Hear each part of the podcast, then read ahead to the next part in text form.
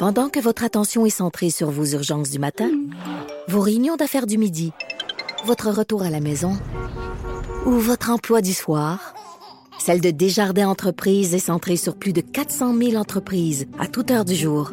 Grâce à notre connaissance des secteurs d'activité et à notre accompagnement spécialisé, nous aidons les entrepreneurs à relever chaque défi pour qu'ils puissent rester centrés sur ce qui compte, le développement de leur entreprise.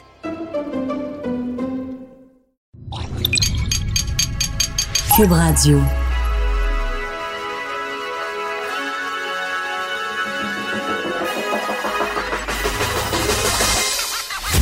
Jonathan Trudeau.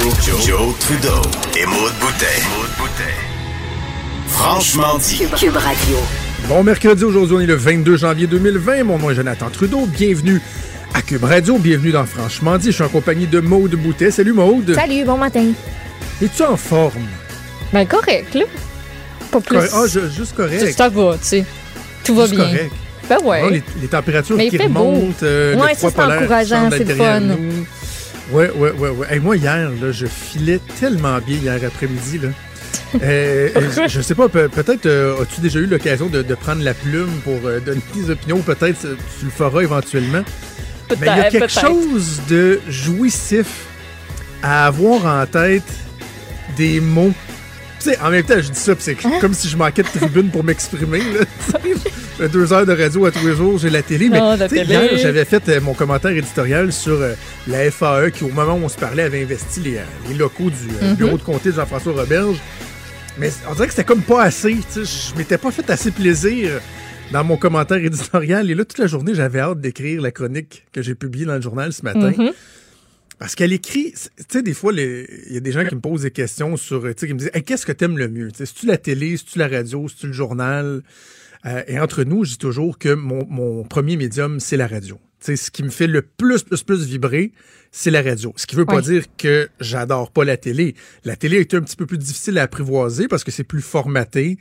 Euh, tu as vraiment un, temps qui t'est imparti, c'est plus serré, il faut que tu sois plus punché. tu- Mais quand tu apprivoises la télé, quand tu te rends compte que juste une expression, des fois, va parler autant, c'est surtout elle ajoute, là, des fois, tu, tu vas faire une face, puis tu te rends compte que la face, elle parle autant que si tu avais dit deux phrases. Tu apprends à apprécier ça.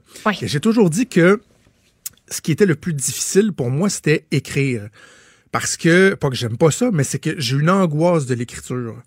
Tu sais, dans la journée, je vais toujours me dire, OK, là, là j'écris sur quoi, là? Hey, j'écris sur quoi? Tout d'un coup, que j'ai rien à dire. Tout d'un coup, bizarrement, alors qu'un micro, tu l'ouvres, puis tu sais. t'as un nombre de euh, mots à faire. Pas, là.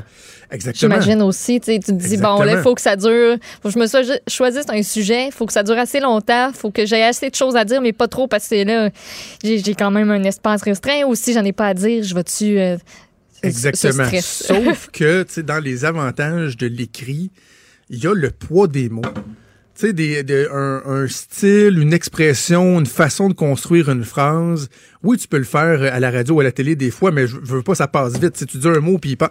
Alors qu'à l'écrit, des fois, tu sais, le- les mots respirent plus comme. Bref, j'a- j'avais hâte d'écrire cette chronique-là, puis tu sais, je- j'étais bien content, puis je me disais, bon, ce sera une autre chronique où je vais manger un, un char de bêtises de la part euh, des syndiqués, tu sais.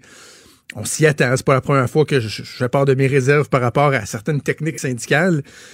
Mais je dois dire que j'ai reçu un commentaire ce matin qui m'a tellement fait plaisir. Qui m'a tellement fait plaisir. J'ai reçu un message euh, sur euh, ma boîte privée, sur euh, mon Facebook, de, de- de- ouais, voilà, mon Facebook professionnel. Et la personne, évidemment, je, je nommerai pas la personne, parce que je veux pas qu'elle soit dans l'embarras. mais Je vais te lire une partie de son courriel. Il dit Bon matin, Jonathan. Je suis conseiller syndical depuis 2010. Et là, moi, je lis la première phrase, puis je me dis Ah là, tu sais, je vais sûrement me faire dire Tu me déçois tellement matin, euh, je t'écoutais, mais je t'écouterai plus, euh, blablabla. Je suis conseiller syndical depuis 2010. Je t'ai écouté hier et j'ai pris connaissance de ton édito de ce matin concernant les façons de faire archaïques des syndicats. Je dois bien t'avouer que tu es carrément de- dedans. Tu es carrément dedans. J'ai vécu un gros lockout avec des dirigeants d'une autre époque, dont je, donc je sais de quoi je parle. À chaque fois que j'avais une suggestion qui sortait des façons de faire ancestrales, on me répondait ça marche pas de même ou ben c'est un signe de faiblesse. Autrement dit, toi le jeune, ferme-toi, nous on sait comment ça marche. Maintenant, l'ancienne garde est toute partie et là, je peux mettre de l'avant mes idées en toute liberté. Jamais nous avons eu de bonnes relations de travail comme maintenant. Pas pire. Bravo, il y a de l'espoir. il y a de l'espoir. J'ai envie de dire euh, euh, aux enseignants, enseignantes notamment qui nous écoutent, puis j'en glisse un mot à Richard tantôt, tu sais, je, je le sais, là, juste dans les activités euh, sociales qu'on a avec les enfants, j'ai des parents d'amis qui ont, tu sais, que ce sont des enseignants, des enseignantes, on a des amis enseignants, enseignantes, puis ils vont probablement s'être sentis heurtés, comme la fois où j'avais écrit euh, les enseignants plaignards, mais chronique dans laquelle je disais essentiellement que le problème, c'était pas les enseignants, c'était les gens qui les représentaient, c'était les syndicats. C'est pas, pas après vous que j'en ai. On le dit autant comme autant. On le sait que vous avez une réalité qui est tout sauf évidente. Sauf que les gens qui vous représentent, les gens qui essaient de faire valoir vos points, de faire avancer votre cause, ils le font tout croche. Tu sais, je regardais les images, j'ai dit, tu avec leur truc hier dans le local, là? Ah, nous autres, on a. Avec leur occupation pacifique, comme si ça existait une occupation pacifique, ça n'existe pas. Bref, je trouve ça absolument gênant. Ils sont, sont assez tranquilles ce matin de la FAE. Là. Oui, quand même. Ouais, ouais, je sais pas. Peut-être. euh, Est-ce que quelqu'un s'est rendu compte que c'était complètement stupide euh, comme façon de faire? Bref, euh, j'ai hâte de voir comment la FAE va se gouverner au cours des euh, prochains jours, prochaines semaines. Mais félicitations à ce conseiller syndical-là. Je suis certain qu'il y en a d'autres comme lui qui veulent faire les choses autrement. Évidemment, ce qui a fait beaucoup jaser hier, ça a été le ben, Gilles Retrait. Sa candidature n'était pas officielle, mais ça a été l'annonce euh, de Jean Charest, le fait qu'il n'ira pas à la course à la chefferie du Parti conservateur, et ce sera l'objet de mon commentaire éditorial. L'édito de Trudeau. L'édito de Trudeau. Ah, certains diront que c'était prévisible finalement peut-être le- le- cette annonce de Jean Charest, l'effet qu'il ne sera pas candidat euh, dans le cadre de la course à la chefferie du Parti conservateur. Évidemment, je lève mon chapeau au collègue Mario Dumont qui l'a dit et il a raison. Il est probablement un des seuls, sinon le seul, dans les analyses politiques à avoir dit dès le début que ça tenait pas la route.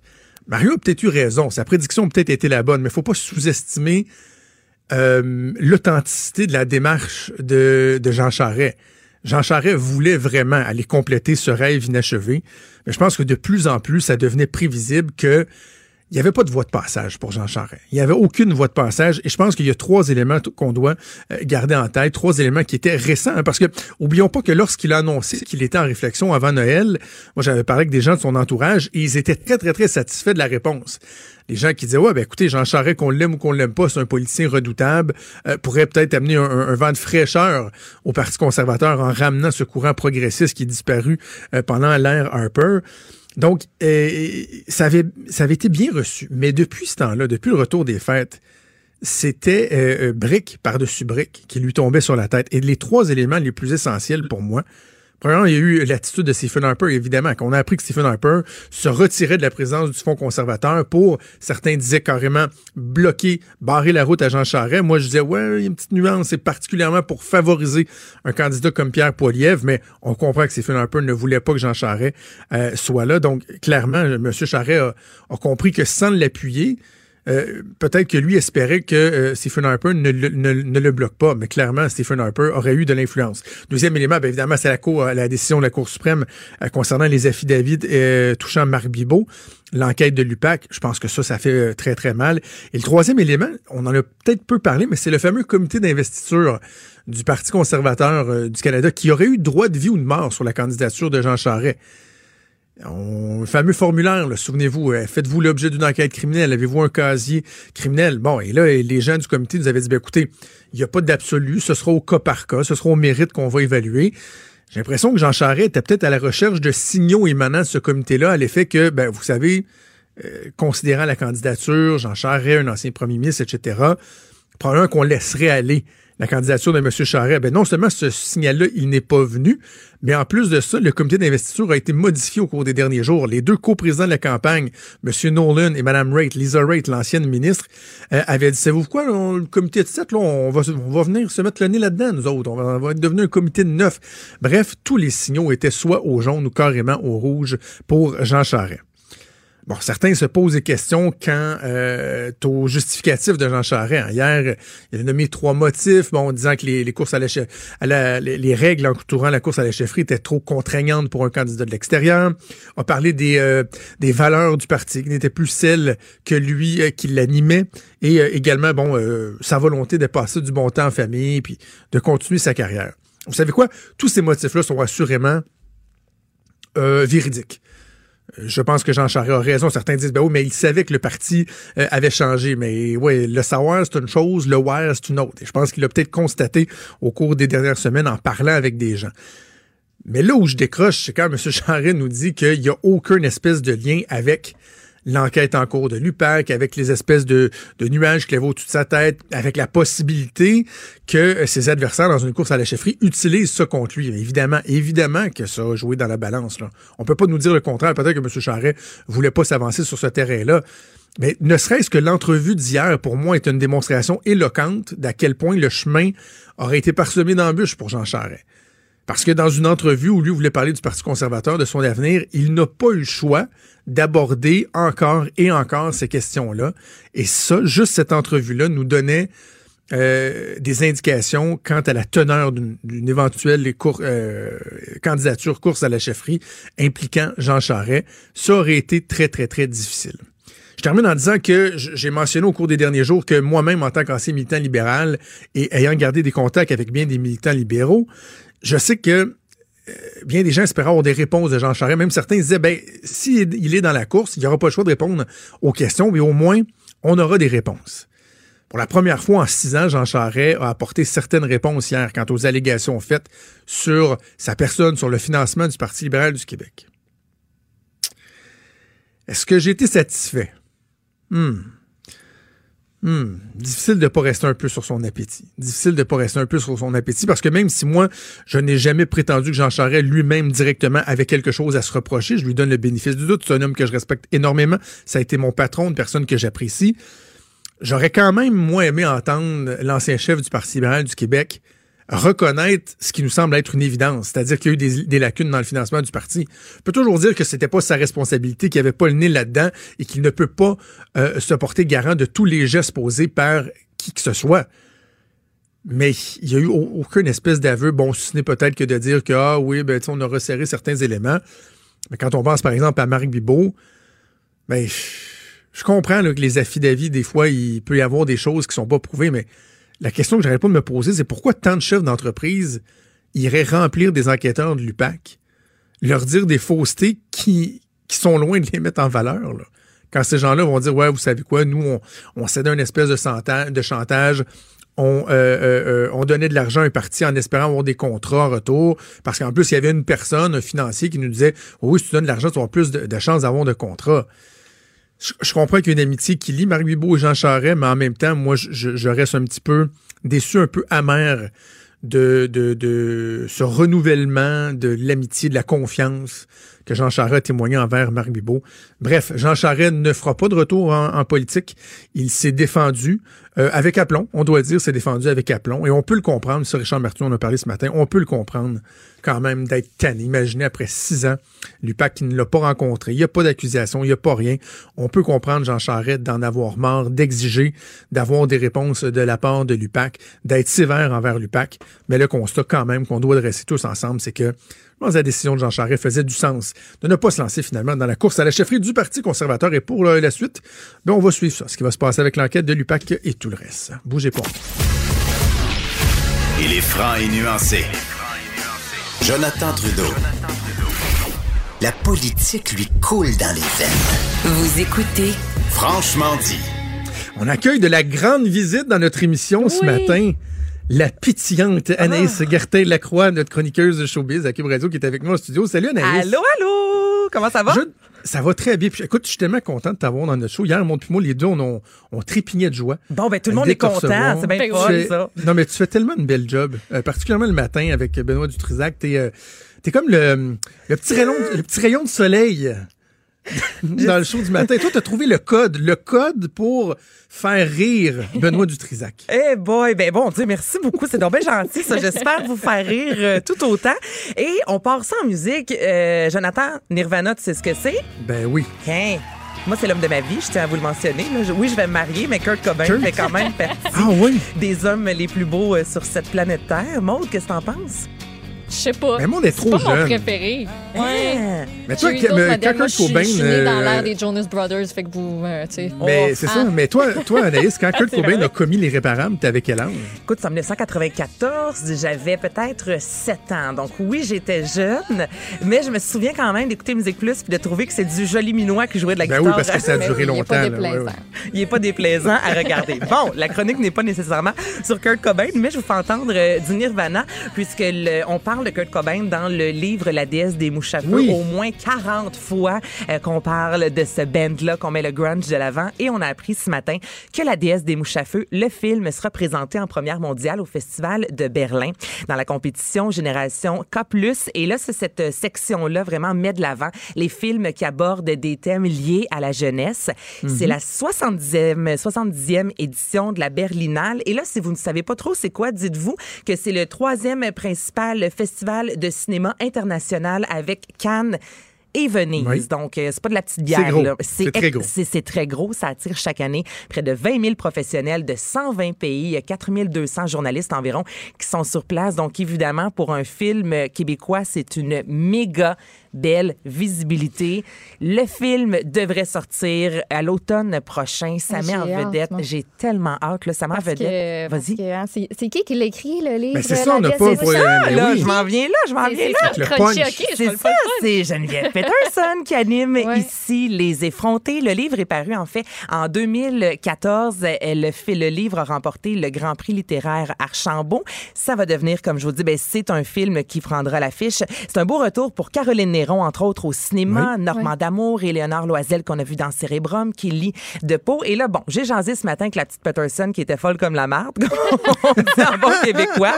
J'ai Elle est toujours très calme d'habitude, Ben, très ça. en contrôle. Elle est toujours très posée, euh, Geneviève. Alors, je lui ai demandé dans ces mots, là, c'est quoi l'histoire de la déesse des mouches à feu? Oh mon Dieu, c'est l'année noire de toute première fois. C'est vraiment euh, l'histoire d'une fille qui, qui, qui a 14 ans. Dans le film, par ailleurs, elle est plus vieille, hein, elle a 16 ans, ils l'ont vieillie. Euh, mais dans le livre, c'est vraiment euh, cette année-là où ses parents divorcent, où elle découvre la drogue, euh, toute la, la jungle qui est le secondaire. Donc, c'est vraiment les premières fois, mais en version très, très trashos, je dirais ça. Ouais, donc c'est un livre, je vous dirais, Trash, très... Trash? Je, Hey, je l'ai je mais- lu, le livre, puis je, Ben oui. puis je l'ai Moi- lu parce qu'on travaille justement avec Geneviève, et je me suis dit, hey, je l'ai pas lu, faudrait, faudrait vraiment que je, je me mette là-dessus. Je l'ai acheté, puis je lisais ça, puis j'étais vraiment, c'est pas une petite lecture légère, c'était mauditement bien fait. Mais après ça, je, quand je suis revenue au travail, j'ai regardé, puis j'étais comme, tabarnouche, man. C'est, c'est, je, je, je savais pas as où tracer la. Je savais pas où tracer la ligne non plus de, du vrai, du pas vrai, du. Fait que là, j'ai regardé, puis j'étais comme, mais tabarnouche. Ben, c'est c'est Je- je un livre mots, qui est, qui est vraiment tellement bon, bien écrit. Moi, euh, Ouais. c'est probablement la seule fois dans ma vie, euh, Anaïs Maud, que j'ai lu un livre en une seule journée. Je me suis Mm. euh, tapé cet été, j'étais en vacances au Mexique avec ma blonde, puis le matin, j'envoie une petite photo à Geneviève en disant Hey, regarde ce que je commence à lire. C'était tellement bon que même si j'étais dans le sud, même s'il y avait la piscine, la plage, je l'ai lu d'un bout à l'autre dans la journée. Mais ça se lit bien. Ça se lit tout Vraiment. seul. Oui, c'est cru. Ça aborde les relations parents-enfants, la sexualité, la scolarité. Ça se passe à Chicoutimi Nord en 1996. On suit Catherine qui est... C'est autobiographique, oui, mais également c'est c'est romancé à la fois. J'ai posé la question à Geneviève. Ouais. Je vous disais aussi qu'on parle beaucoup... euh, J'ai commencé la, la- la chronique en fait avec Nirvana et la musique est vraiment un personnage dans ce livre-là. On parle souvent de Nirvana, Bad Religion, Green Day, Grimmskunk. Donc c'est un livre très, Ouais. euh, je vous dirais oui, cru, mais punk aussi. C'est un livre grunge. Moi, je viens de Varennes. Quand on était jeune, on faisait des feux dans le bois à Verchères et je me suis vraiment retrouvée dans ce livre-là. Et Geneviève me disait justement qu'elle reçoit au moins deux, trois fois semaine encore des courriels de gens qui disaient, Hey, on habite, nous, on n'est pas à Montréal, justement, on est en région et ça fait du bien d'avoir quelqu'un qui nous raconte ce qu'on a l'habitude de vivre, de faire un feu en fumant un petit joint. Euh, mais c'est- vraiment ça. Et je voulais savoir un peu comment le, le film, en fait, est venu à elle. On l'écoute. Quand j'ai sorti la déesse des mouches à feu, peut-être deux semaines plus tard, j'avais un appel euh, de coop parce que euh, Anaïs Barbeau-Lavalette avait lu le livre. Elle l'a lu comme en, elle me dit comme 48 heures et puis après elle faisait des démarches. Puis au début, j'étais vraiment, what the fuck, c'était trop vite, là. C'était comme vraiment surréaliste. J'étais pas chaude à l'idée, pour vrai. Donc, euh, j'avais quelques appréhensions. Je me dis, c'est un, livre sur ma région, dans ma langue, comment ça pourrait devenir un film. Puis très vite, avec Anaïs, euh, euh, j'ai aimé sa vision du film, j'ai aimé sa vision du personnage. Puis j'ai dit, écoute, OK, puis approprie-toi-le. Je ne sais pas si vous avez compris tout le livre. Moi, je vais vous avouer qu'il y a des fois des expressions que je ne comprenais pas. Moi, j'ai étudié au Saguenay, ça fait que Ah, ça, ça, ça a un peu aidé. Puis, tu sais, tu parlais de on n'est pas à Montréal, on est à région, puis tout ça. Puis, souvent, ils vont faire des. Tu sais, il y a des feux dans le bois, ils se montent un genre de shack aussi. Puis, comme. Un camp. Moi, j'aurais jamais pensé. Je suis allée dans un de ces camps-là. C'est tellement. un autre univers qu'elle a tellement bien amené, mais je- il y a des fois là, des mots, des noms, de, pas des noms de drogue, là, mais des expressions pour décrire certaines drogues que j'ai comme. Mais là, je vais poser justement. Là, Je- c'était un défi là, pour mettre ça euh, en, bon français. Donc, si je vous dis un mal écœureux, c'est quoi ça? On retrouve cette expression-là dans le livre. Ben, c'est c'est quelqu'un qui, cœur qui lève à pas grand-chose. Quelqu'un de dédaigneux. T'es pas pire. Moi, un, pas pire. un Wessé. Un. Ah, mais quand on lit dans le contexte du livre, on comprend c'est euh, c'est quoi, c'est ah, c'est par rapport d'où tu viens puis de tes parents, je Pas en pense. tout. se- c'est- Non, Ça dit des gens qui consomment du PC. des WC. Puis Geneviève disait qu'elle Ah, pensait que ouais. ça venait de l'expression un peu et cette personne-là est à l'ouest, comme cette personne-là est très gelée. OK, un, reste, Ah, un restant de crosse. Restant de crosse? Mais, Dis-je sans C'est quoi, rire. ça, semi-croquant ou? Non, ça n'a même pas rapport avec la C'est pas c'est sexualité. quoi, OK, moi aussi je m'en allais C'est un là. Ah, que c'est quelqu'un. Attends, non, c'est-tu quelqu'un qui est laid, genre? Non, c'est un- ça pourrait, mais euh, c'est un délinquant, c'est un criminel. Donc ça, je- j'avais jamais entendu cette expression-là, Ah. restant de crosse, ou encore astucé. C'est C'est un quelqu'un qui, est- qui a c'est beaucoup d'astuces. quelqu'un qui est astucieux. C'est quelqu'un, oui, c'est comprendre quelque chose, c'est avoir une bonne idée. Donc ça, c'est des expressions qu'on retrouve dans le livre. Donc évidemment, le, le langage était un, un défi d'adapter ça au cinéma. Et souvent, lorsqu'on a lu le livre, on voit le film par la suite, il y a des comparatifs. Donc je demandais aussi à Geneviève si elle avait une appréhension en lien avec ce, ce film-là. Très. Ma, ma seule appréhension que j'avais par rapport à l'adaptation de mon livre, c'était la langue. Parce qu'il faut savoir que c'est un livre qui est vraiment écrit dans la langue de, de chez moi, en sangnéen, puis c'est important pour moi de conserver ça. En même temps, comment tu transposes ça au, au cinéma? Tu vas pas faire jouer des acteurs l'accent sangnéen, c'est ridicule. Donc, il faut que ça soit quand même un slang. Puis je dois dire que le résultat, euh, j'ai écrit un, un long courriel à Catherine pour dire bravo parce que j'ai l'impression d'entendre ma langue, même si c'est pas la mienne. Donc, on reste très proche du livre. C'est sûr que quand tu adaptes un, un livre au cinéma, faut prendre des libertés, faut faire des deuils aussi. On n'entre pas nécessairement au même endroit dans un film que dans un livre. Elle est appropriée très bien quand tu adaptes un livre. Selon moi, il faut que ça devienne autre chose, une autre œuvre. C'est la déesse des mouches à feu, c'est l'histoire de la déesse des mouches à feu. Ils ont pris des libertés, mais moi, ces libertés-là, je les approuve. Je trouve même que ça apporte un autre euh, point de vue euh, sur l'histoire. J'ai trouvé ça vraiment bien. Elle dit Catherine, c'est Catherine Léger, en fait, qui est euh, scénariste, qui a fait Charlotte a du fun, Les Invisibles ou encore Marche à l'ombre. Et pour finir, je demandais une première lorsque c'est pas au Québec. euh, ça se passe- Est-ce que c'est stressant ou au contraire, c'est rassurant de présenter son film dans un autre pays, soit à Berlin?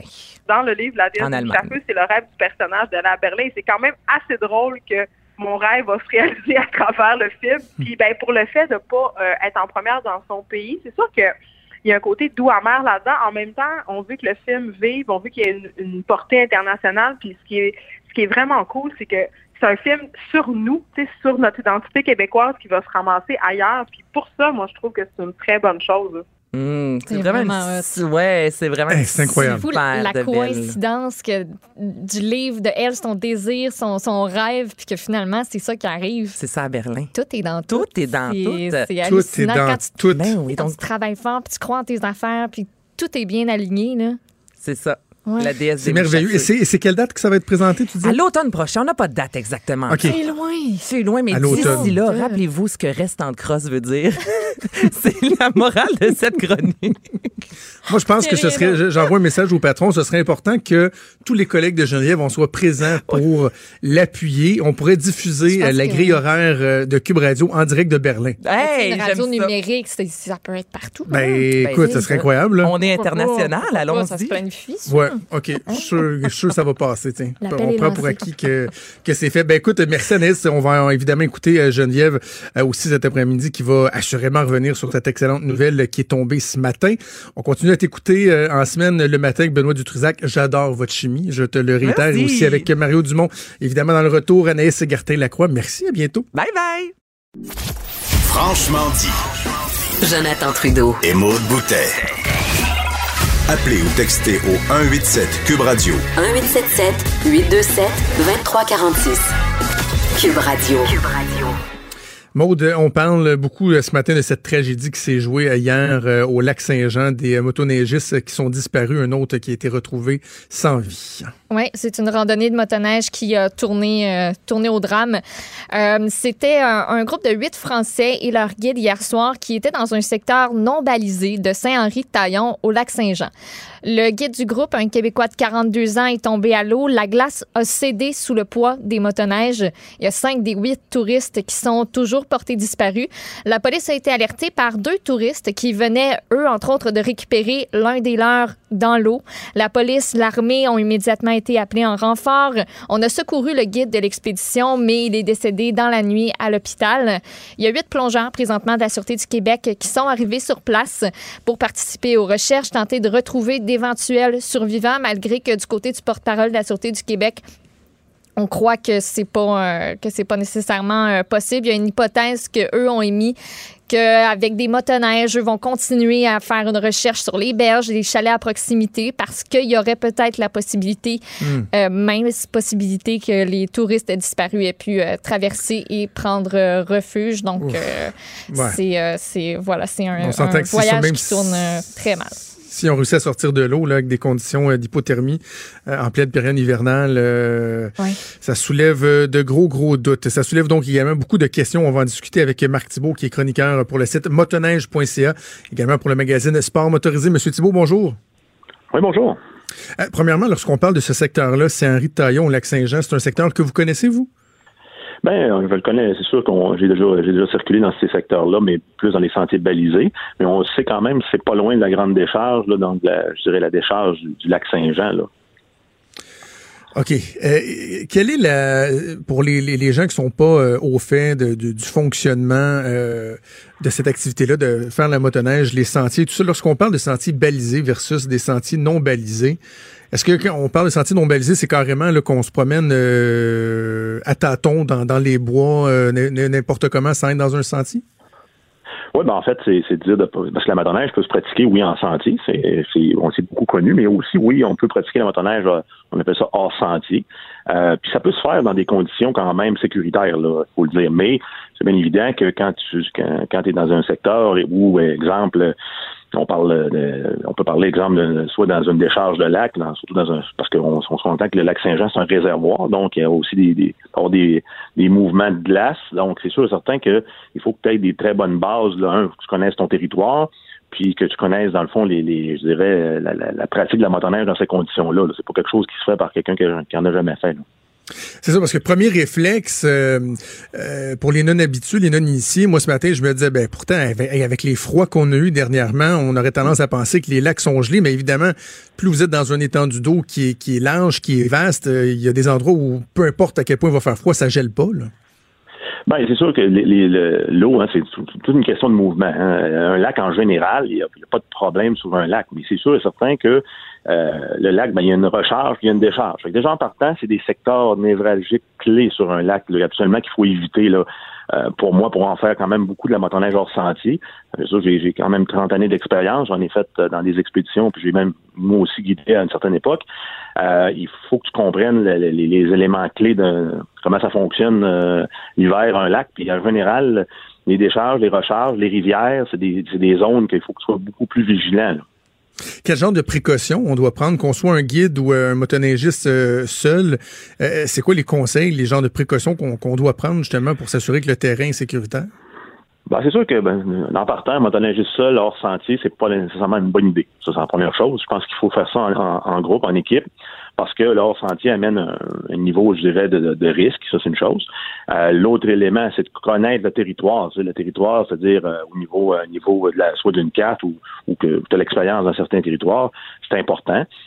puis comme je, je le dis, hein, il n'y a pas de secret, c'est sûr et certain que dès qu'on voit, on voit qu'on sait qu'il y a une décharge à quelque, part, ça, ça ou une recharge, ça peut arriver là, que, que, que l'eau, la glace soit très mince. Donc, il faut vraiment faut vraiment analyser où on va. Puis idéalement, ben, si on connaît pas le territoire, c'est là que l'analyse de la carte, puis de, s'assurer que fait, puis peut-être même s'informer des gens qui le connaissent aussi. Donc il y a différentes précautions à prendre, mais chose certaine, il y a des endroits névralgiques qu'on sait qu'il faut pas aller.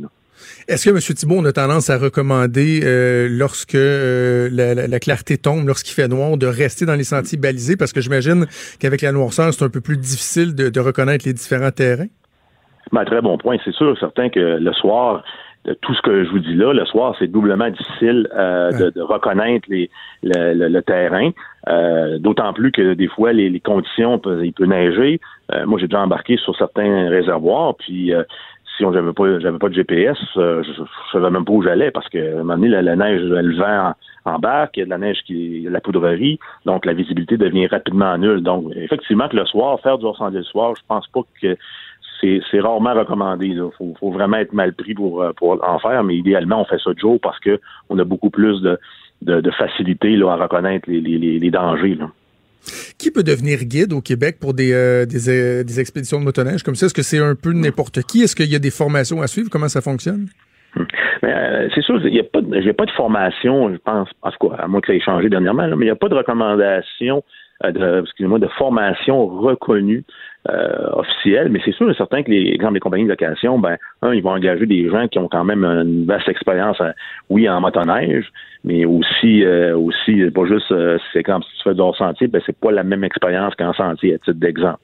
Euh, puis souvent les, les, compagnies vont les former pour euh, les éléments les éléments de base, comment on, on, on gère un groupe, comment on bon parce que c'est ça c'est un autre élément, c'est quand on a 7, 8, 10 personnes avec nous, euh, on n'a pas le contrôle sur 10 personnes, là, dans le sens qu'on a le contrôle, on, on les coach, on fait un briefing, mais il faut quand même comprendre comment ça fonctionne un groupe de 10. Là. Euh, souvent, quand on suit, mais ça peut ça peut rapidement, avec l'effet, je dirais l'effet ressort, là, ça peut s'étendre sur un demi-kilomètre rapidement. Ouais. Donc, il faut vraiment avoir donné les bonnes consignes. Là. Est-ce que les, les, guides sont susceptibles d'avoir des pressions des, des touristes là? par exemple, un guide qui va dire euh, ouais peut-être secteur tel secteur euh, c'est peut-être pas le plus sécuritaire, mais là, les touristes qui vont dire nous autres on, on a payé des gros sous parce que c'est pas donné le louer de motoneige, euh, les, les services du guide. Est-ce qu'ils sont susceptibles de, de, de, subir ce genre de pression là des fois qui va les amener à, à plier aux exigences de leurs clients? C'est sûr que les, les, clients vont peuvent avoir des exigences, effectivement, mais la majorité que moi je connais, euh, les gens qui, j'en connais quand même plusieurs qui ont fait du guidage, puis les gens sont sont très, euh, je dirais, euh, sévères sur certains éléments. C'est même si les gens payent un montant, euh, parce que le guide, lui, quelque part, il est payé, c'est pas lui qui est le gros du, du, montant, on se comprend. Puis lui, c'est sa vie aussi à lui. Donc les gens, en généralement, sont assez assez rigoureux sur ces choses-là. Je dis pas que euh, ça peut pas arriver, là, mais mon point est que les gens en général font, font, font quand même attention à ces, les, les aspects de sécurité. Mais bon, c'est sûr certain que les, les gens veulent, veulent voir le maximum de choses, veulent profiter de leur investissement parce qu'effectivement, comme ouais. vous dites, ça c'est dispendieux. Là. Euh, moi, Monsieur Thibault, j'adore les, euh, activités euh, motorisées, donc euh, faire de la motoneige, c'est quelque chose que j'aime beaucoup. Par contre, j'ai l'impression que j'entends les gens réfléchir, puis on se dit, ouais, quand on parle de la motoneige aux nouvelles, mis à part des, des émissions qui vont avoir à la télé, des magazines, lorsqu'on parle de la motoneige, souvent, ben, c'est parce qu'il y a des accidents, il y a des gens qui perdent la vie, puis là, les gens se posent la question, non, c'est une activité qui est très dangereuse, la motoneige? Ben, c'est une activité, ben, c'est sûr que c'est une activité, euh, c'est un moteur, hein, c'est un véhicule moteur. Donc, en partant, on peut parler de motoneige, je peux parler de moto, de VTT, c'est un moteur. Donc, il y a, il y a un élément de, de, de sécurité très important. Puis effectivement, que quelqu'un qui qui prend pas qui prend pas le temps d'avoir un minimum de coaching, ben c'est un véhicule qu'on peut devenir, euh, je dirais, rapidement à l'aise, mais mais on pense qu'on est à l'aise, mais euh, dans le fond, il y a beaucoup de, de je dirais, de, de surprises possibles. C'est-à-dire que, étant donné qu'on n'est pas sur la route, ben, ne serait-ce que dans le sentier de motoneige, des fois les conditions changent en l'espace de deux heures. Donc un virage qu'on qu a, qu'on a pris là, il y a deux heures a changé parce que maintenant il y a des bosses, il y a ci, il y a ça. Donc, ça reste que ça, ça joue beaucoup au niveau, au niveau de, du, je dirais souvent du pouce, hein, puis de, la, de la tête. Là, c'est, de dire, ben, faut respecter le véhicule, faut respecter que c'est un véhicule qui peut, qui a une très bonne accélération, mais qu'on n'est pas sur la route, donc il y a des dangers qui peuvent se cacher. Fait effectivement, je dirais pas qu'il n'est pas dangereux, mais en même temps, bien pratiqué, c'est un sport qui est extraordinaire. Là. Ouais, on a l'impression, vous dites à l'aise, souvent, je pense plus on est à l'aise, plus on est à risque. C'est là que le risque, le risque ouais, survient. Ben, mais de fa... Il y a comme une courbe, il y a comme une courbe, je dirais, tu sais, un peu, souvent, puis avec, je l'ai remarqué quand je guidais des, des nouveaux, nouvelles personnes, c'est qu'on devient à l'aise la première rapidement, mais après ça, on pogne une autre courbe, on dit, oh, là, on respecte le, le véhicule, puis là, on, on est un petit peu plus calme parce que étant donné que c'est pas c'est pas un, un, un, véhicule qui est en équilibre comme une moto, ben ça ça semble stable. Donc, il faut faire attention, il faut vraiment sensibiliser les gens. Moi, j'en, j'en guide encore plus personnel des fois des nouveaux. J'aime ça initier des nouvelles personnes. Mhm. Puis euh, j'ai quelques, quelques conseils rapides. Premièrement, je leur dis tout le temps, quand tu vas, tu vas, tu vas, aller ta- tu vas toujours aller à ta vitesse et non pas à la vitesse de la personne en avant de toi. Parce que si tu te sens pas bien, c'est, pas bon. Là. Donc, il y a vraiment des, il y a des façons de bien initier à ce sport-là. Puis quand on le fait bien, je pense que les gens euh, peuvent avoir beaucoup de plaisir puis ils peuvent éviter pas mal de, de, de tracas. Parce que souvent, les accidents qu'on voit, là, c'est qu'on regarde, on analyse ça un petit peu, puis celui-là, on n'a pas encore assez d'informations. Mais souvent, on s'est mis dans des situations, euh, des fois, il y a une grosse partie que c'est les, les, les gens se mettent dans des drôles de situations. là. Vous avez parlé de, de la courbe d'apprentissage de chaque motoneigiste, mais de façon générale, la courbe d'apprentissage et de l'attitude des motoneigistes euh, au Québec, est-ce que vous sentez qu'il y a une amélioration, une sensibilisation qui est accrue au cours des dernières années au, au Québec ou euh, au contraire, la, la- la situation euh, s'empire-t-elle? Ben, c'est- sûr que on en bon, c'est sûr que les Québécois euh, ont plus ont plus l'habitude, puis en, en même temps, euh, être sur un, sur un lac gelé, faut pas oublier que pour un, un Européen, euh, c'est en plus de faire de la motoneige, le concept du lac gelé, puis ce que je vous ai dit tantôt, la décharge, la recharge, eux autres, ils ont pas ce- ces, ces notions-là. Hein. Fait qu'il y a plusieurs notions là. euh. Donc, quand on regarde du côté euh, européen, c'est sûr et certain que moi, je, c'est là qu'il y a peut-être une préoccupation. Du côté québécois, les, les gens en général, je pense que les gens sont de plus en plus sensibilisés à différents éléments de sécurité, puis aussi euh, au niveau des, des, des droits de passage, il y a, plein d'éléments là que. Fait que moi, je pense, je pense pas qu'on se détériore. Maintenant, c'est sûr et certain que euh, un véhicule, il va y arriver des, malheureusement, il va y arriver des incidents. C'est, on essaie d'en, en fait, on essaie d'en avoir le moins possible. Ben, Marc Thibault, donc chroniqueur pour le site motoneige.ca pour le magazine Sport Motorisé. Merci d'avoir pris le temps de nous parler aujourd'hui. Merci. Euh, et Maude, si tu veux bien, juste au moment où on se parle, je vois qu'il y a la ministre André Laforêt qui euh, prend la parole à l'Assemblée nationale, celle qui remplace Geneviève Guilbeault à titre Oui. de ministre de la Sécurité publique. Elle réagit donc à ces événements-là. aux familles des victimes. Euh, immédiatement, j'offre mes euh, pensées à toutes les familles qui sont impliquées avec les motoneigistes de notre ré- qui ont pratiqué la motoneige dans ma région.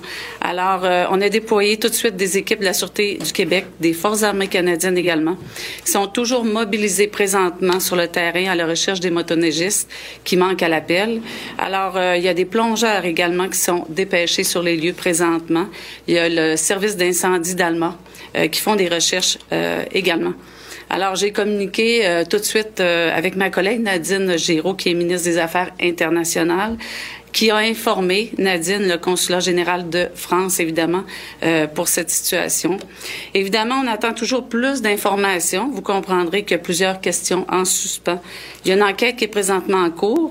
Il apparaît que euh, le groupe s'était peut-être aventuré dans des sentiers non balisés. Alors, celle qu'on entend, c'est euh, André Laforêt, qui est euh, d'ordinaire ministre des Affaires municipales, mais celle qui remplace Geneviève Guilbeault euh, pendant son congé de maternité à titre de ministre de la Sécurité publique. Je voudrais même qu'elle ait un troisième chapeau étant euh, ministre responsable de la région euh, du Saguenay-Lac-Saint-Jean. Donc, euh, évidemment, on comprend que les autorités policières vont euh, tout mettre en œuvre pour euh, retrouver euh, les corps euh, le plus rapidement possible et qu'il y a une coordination à faire ouais, au niveau des affaires euh, internationales, étant donné que c'était euh, des touristes français.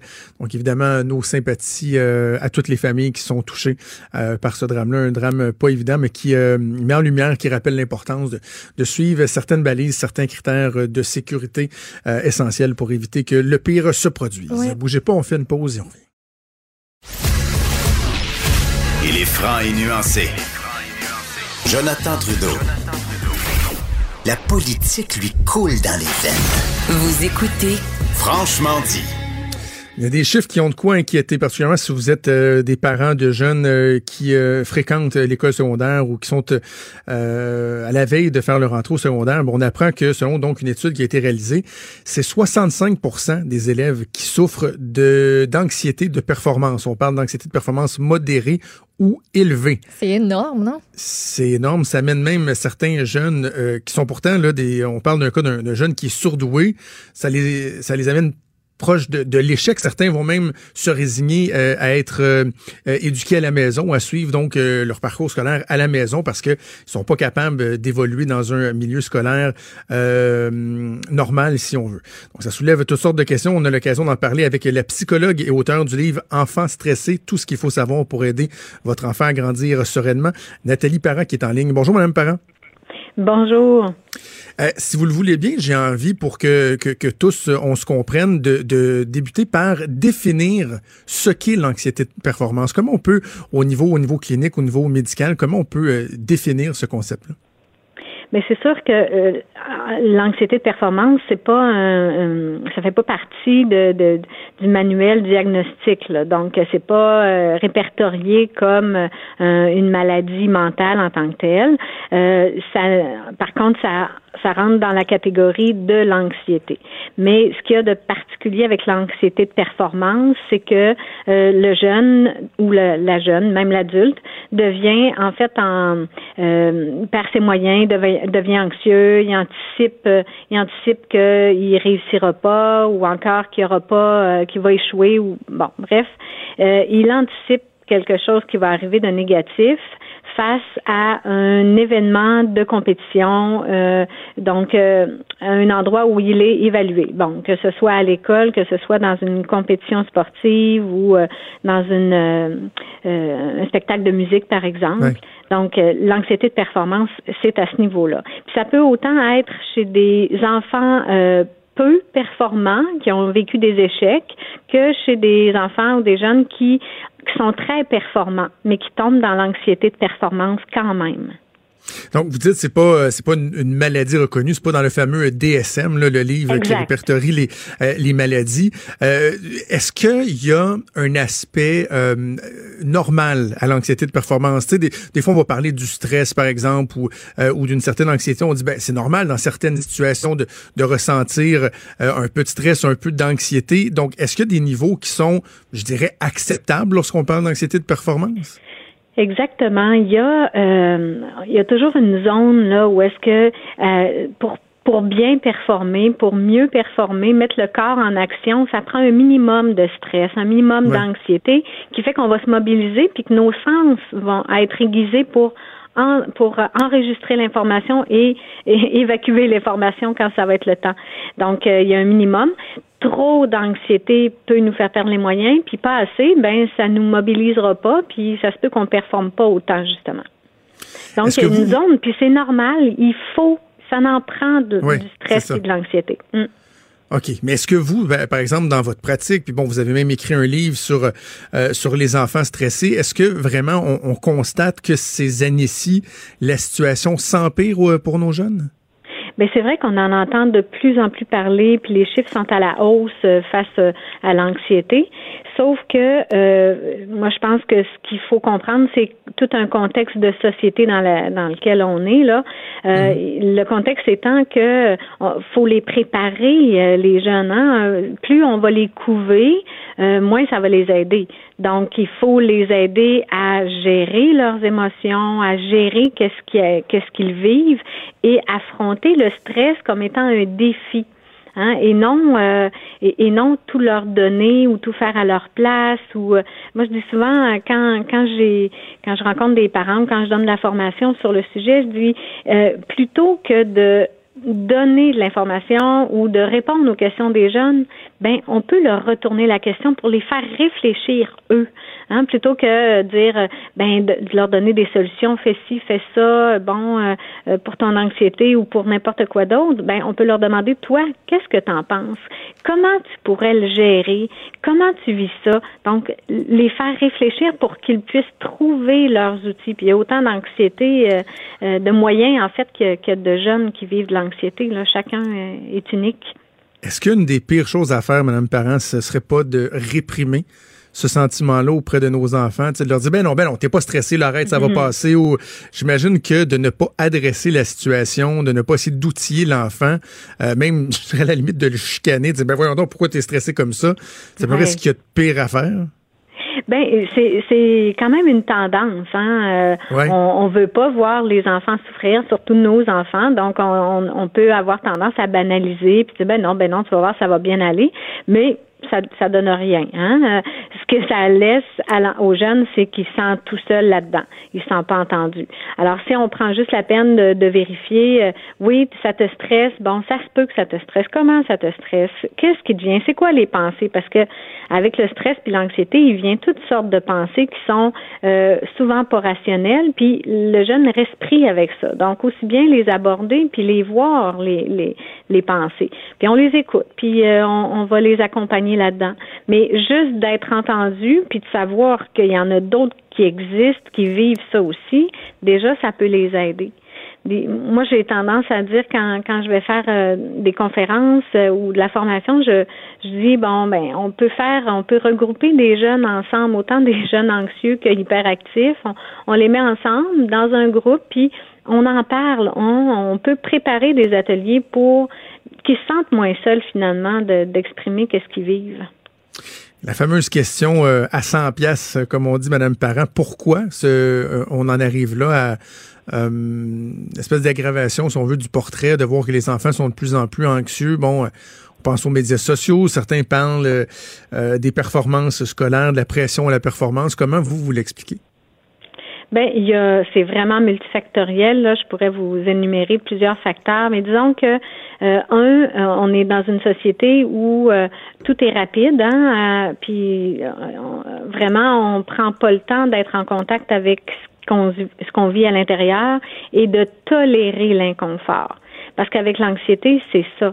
Euh, c'est difficile de tolérer que c'est, c'est pas confortable en dedans. Et pour nous, et pour les parents. les parents, quand ils voient ça chez l'enfant, ils se mettent eux-mêmes aussi à paniquer ou bon. Euh, donc, euh, si déjà on arrive comme parents à tolérer que c'est pas confortable, puis que c'est souffrant, puis que ça fait mal, puis que c'est plate, puis ça fait partie de la vie, ben juste ça, déjà, on va passer à un autre niveau. Hein? Bon, il y a hmm. ça, mais il y a aussi euh, bon les médias sociaux euh, où est-ce qu'on voit que tout tout est beau, tout a l'air merveilleux, on réussit en hmm. claquant des doigts alors que c'est pas la réalité. Hein? Euh, pour réussir, il y a beaucoup d'efforts, donc on va miser, faut miser davantage sur l'effort que sur la note ou le résultat. Hein, plutôt que de voir la médaille, parce que les enfants, c'est quand même euh, tout le monde, hein, quand on fait euh, une compétition ou quand on veut faire euh, une présentation, on veut réussir, on va avoir une bonne note. Bon, mais on peut-tu miser sur tout l'effort qui a été mis avant? Bon, puis si jamais le résultat est pas super, qu'il il est déçu de son résultat, ben on va regarder, ok, qu'est-ce qui a amené ce résultat-là? Y a-t-il des choses que tu pourrais modifier pour une prochaine fois? Bon, donc euh, l'idée de la réussite rapide, je pense que ça, ça c'est pour quelque chose aussi. Euh, Et, les gens, euh, Madame Parent, qui vont être euh, critiques envers les, les générations qui, qui les suivent, vont dire, écoute, ils sont, sont pas faites fort, ces jeunes-là. Nous autres, dans le temps, on n'était pas stressés. Puis, vous répondez quoi à ces gens-là? Est-ce que le profil de notre jeunesse a changé ou c'est qu'il faut plutôt comprendre le contexte dans lequel nos jeunes évoluent de nos jours? Mais je pense qu'il faut comprendre le contexte hein, dans lequel euh, on se situe. D'ailleurs, il y a plusieurs années, les familles étaient beaucoup plus nombreuses. Puis quand on sait dans une famille euh, que euh, les enfants portent un peu en eux la, la, la projection des désirs des parents, c'est-à-dire que on investit, on désire que nos enfants réalisent des choses. Ben si ces projections-là sont séparées, sont divisées en quatre, ben c'est une chose. Hein? le stress est, réparti ou l'anxiété est répartie sur quatre enfants, mais quand c'est des familles monoparentales, par exemple, ben là, ça se peut que j'en demande plus, ou en tout cas, du moins que je désire beaucoup pour cet enfant-là, qui lui peut intérioriser ce, désir-là de, de, répondre à des attentes, de, de, bien faire les choses, et puis peut se mettre lui-même cette pression-là là, de, de performer. C'est intéressant, c'est intéressant. Vous parlez, vous dites mm. donc les enfants portent en eux la, projection du désir des parents, et, mm-hmm. et, donc il y a aussi il y a ça, il y a l'effet miroir de comment les parents eux-mêmes vont gérer leur stress. Vous l'avez euh, abordé un, un, peu tantôt. Si les enfants voient que leurs parents eux-mêmes euh, sont, sont, sont pliés en deux, sont pas capables de gérer leur stress, sont anxieux comme ça se peut pas. Euh, ils vont, ils vont, ils vont euh, absorber ça, ce sentiment-là, vont reproduire le comportement. Absolument. Hein. Il y a dans le cerveau ce qu'on appelle les, neurones miroirs qui, qui, qui fait exactement ce que vous venez de décrire, c'est-à-dire que on va, le jeune va ressentir, va absorber, va répéter même euh, euh, ce qu'il voit. Donc, si on, moi je trouve que c'est une force euh, c'est-à-dire de savoir que les enfants vont, vont recevoir notre stress, ben c'est une force parce qu'on sait qu'on a du pouvoir sur notre stress. Donc le, le gérer va déjà l'aider puis lui donner des outils pour mieux le gérer. Donc, quand, quand on peut commencer par soi, ben ça a des impacts vraiment sur toute la famille. Puis, il faut regarder aussi comment on vit. Hein? Euh, le stress fait vraiment partie de notre réalité, c'est correct, il euh, faut le gérer, mais il faut aussi apprendre que dans notre société, on a des limites, puis je trouve qu'on a de la difficulté à accepter qu'on ait des limites personnelles, mhm. des limites physiques même, puis des limites de temps. Ben, il, faut le prendre le temps. Puis justement, je, je, vous soumets une, suggestion. Bon, j'ai deux jeunes enfants. Puis tu sais, euh, on se dit, on, peut pas faire de miracle. Tu sais, ça va vite. Les matins, on presse les enfants, on arrive, c'est les devoirs, c'est le souper, c'est les bains. Mais nous, personnellement, à, notre maison, ce qu'on tente de faire, c'est qu'à la toute fin de la journée, il y a vraiment un temps d'arrêt. Tu sais, au moment où, euh, où les enfants se couchent, euh, et, je, souligne la contribution particulière de, ma conjointe à cet effet-là, tu sais, de mm-hmm. lire un livre avec les enfants, de vraiment prendre le temps de parler de leur journée. Et souvent, c'est à ce moment-là que les confidences vont avoir lieu. Tu sais, ouais, j'étais pas mal stressé pour telle affaire, puis ben pourquoi tu étais stressé, puis ça se fait dans un climat qui qui qui relaxe, qui est apaisant juste avant après ça de se coucher, de recharger les batteries. Tu sais, c'est de trouver le temps de le faire, que ce soit on peut pas toujours le faire, mais au moins se dire ben peut-être qu'à la fin de la journée là, c'est un bon moment pour prendre un temps d'arrêt puis juste discuter puis respirer par le nez. Oui, ce que vous dites, c'est vraiment essentiel. C'est ça qui va nous aider parce que souvent les jeunes vont être surstimulés, vont rester branchés même à leur écran. Ils n'ont mhm. pas ce temps-là pour se déposer, pour euh, euh, réfléchir, pour évacuer le, le, stress ou le trop plein ou les pensées qui sont euh, qui sont pas acceptables ou qui ont de la difficulté à, à se gérer. puis donc il y a avant de se coucher, mais il y a aussi tout le, le temps du repas qu'on peut prendre ou des fois c'est juste des fois, je le dis aux enfants, aux familles qui ont des tout jeunes enfants qui arrivent de la garderie, pourquoi pas prendre 5-10 minutes, même si c'est ça, retarde la, routine, mais juste 5-10 minutes, là, des fois, ça fait toute une différence avec l'enfant. On prend le temps. Hmm. Voilà, prendre le temps. Ben, en tout cas, je suis certainement pas le seul qui a envie, après notre conversation, de se procurer votre livre Enfant stressé, ah. tout ce qu'il faut savoir pour aider votre enfant à grandir euh, sereinement. Euh, Nathalie euh, Parent, vous êtes psychologue donc et auteur de ce livre. Merci de nous avoir parlé aujourd'hui. Des débats, des commentaires, des opinions. Ça, c'est franchement dit. Cube Radio. Bon, avant d'aller à notre prochain invité, il y a quand même une nouvelle euh, dont on doit absolument parler, c'est euh, l'évolution du fameux coronavirus et le bilan qui euh, grimpe en flèche qui a quasiment doublé. On est passé de 9 morts en début de journée à présentement, on parle de plus de 17 décès en Chine, environ 444 patients qui sont atteints. Selon certaines sources, on aurait dépassé toutefois le, le 500 personnes atteintes. Le virus qui a aussi été détecté à Taïwan, au Japon, en Thaïlande, en Corée du Sud, ça on le savait déjà. Hier, on a déclaré un nouveau cas aux États-Unis, donc un homme d'une trentaine d'années qui est originaire euh, de Wuhan, la place d'où tout est parti. Lui réside près de Seattle. Il est arrivé le 15 janvier, pas de fièvre à l'aéroport, mais euh, ça s'est euh, donc euh, développé. On dit qu'il va bien, mais reste sous observation. Et dans les derniers instants, on, on apprend que du côté du Mexique, on aurait aussi quelqu'un qui est sous observation, donc le président qui en a fait l'annonce. Le coronavirus, je vous rappelle, se transmet par les voies respiratoires. On sait maintenant aussi l'origine plus précise.